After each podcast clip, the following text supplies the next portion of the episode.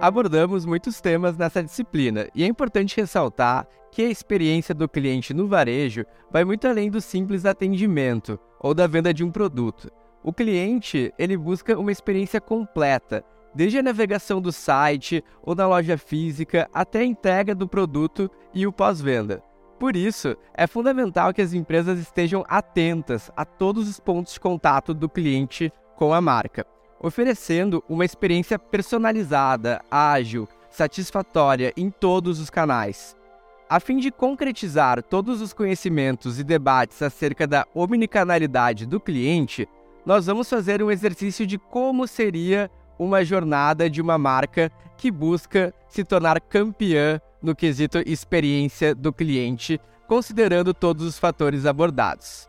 Nós iniciamos nossa trajetória em espiral, investigando a jornada do cliente, entendendo quais são os pontos de fricção, quais são os pontos de melhoria e quais pontos podem ser otimizados.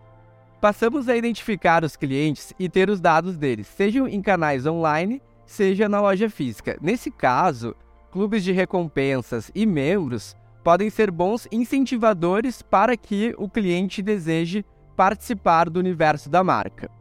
A partir do momento que temos a captura dos dados e sua respectiva integração, é hora de ativar o cliente através dos canais diretos, como e-mail, SMS, push e WhatsApp. Em seguida, ressaltamos novamente a importância de otimizar os sites e aplicativos através de metodologias de otimização da conversão e testes multivariados. A otimização também se torna necessária para a loja física, onde pode-se aprimorar os aspectos do design da loja para que ela esteja preparada para esse cliente que é omnichannel e tem necessidades expandidas devido a modelos híbridos de compra que foram debatidos aqui. E a cultura de testes não para por aí. Seguimos testando hipóteses através de grupo controle, ou seja, selecionamos uma pequena amostragem de clientes e testamos quais ofertas, condições de pagamento, possibilidade de entrega podem ter mais aderência com cada público. Ir além do relacionamento e dos dados proprietários também é fundamental. É necessário também realizar estratégias de otimização dos esforços de mídia, a fim de evitar que a marca esteja comprando anúncios para um cliente que já esteja em um relacionamento com a marca, e utilizar essa estratégia para aquisição de novos clientes. Dessa forma, pode-se ter investimentos mais estratégicos e ser menos dependente da mídia. A jornada Omnichannel também passa necessariamente para um dos elementos mais importantes do varejo, o vendedor da loja física. É preciso empoderá-lo com treinamentos e fornecer dados em tempo real sobre os clientes para que ele possa ativá-lo da maneira correta, seguindo suas preferências.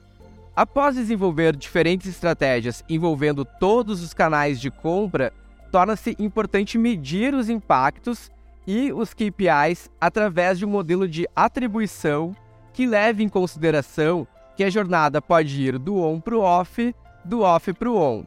Ou seja, que a atribuição seja feita tanto para o cliente que inicia sua jornada no e-commerce e compra na loja física, quanto ao contrário.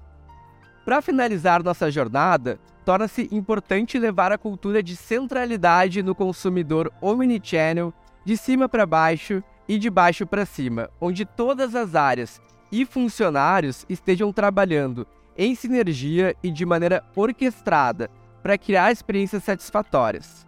Não deixe de realizar a avaliação do nosso hub prática. Essa atividade é muito importante para complementar os conhecimentos sobre a disciplina. Finalizamos assim a disciplina de experiência de consumo no varejo, abordando os principais conceitos em destaque no mercado global e debatendo as principais referências e histórias de sucesso. Espero que o conteúdo tenha inspirado você e que você possa aplicar nos desafios que enfrentará gerindo marcas. Até breve!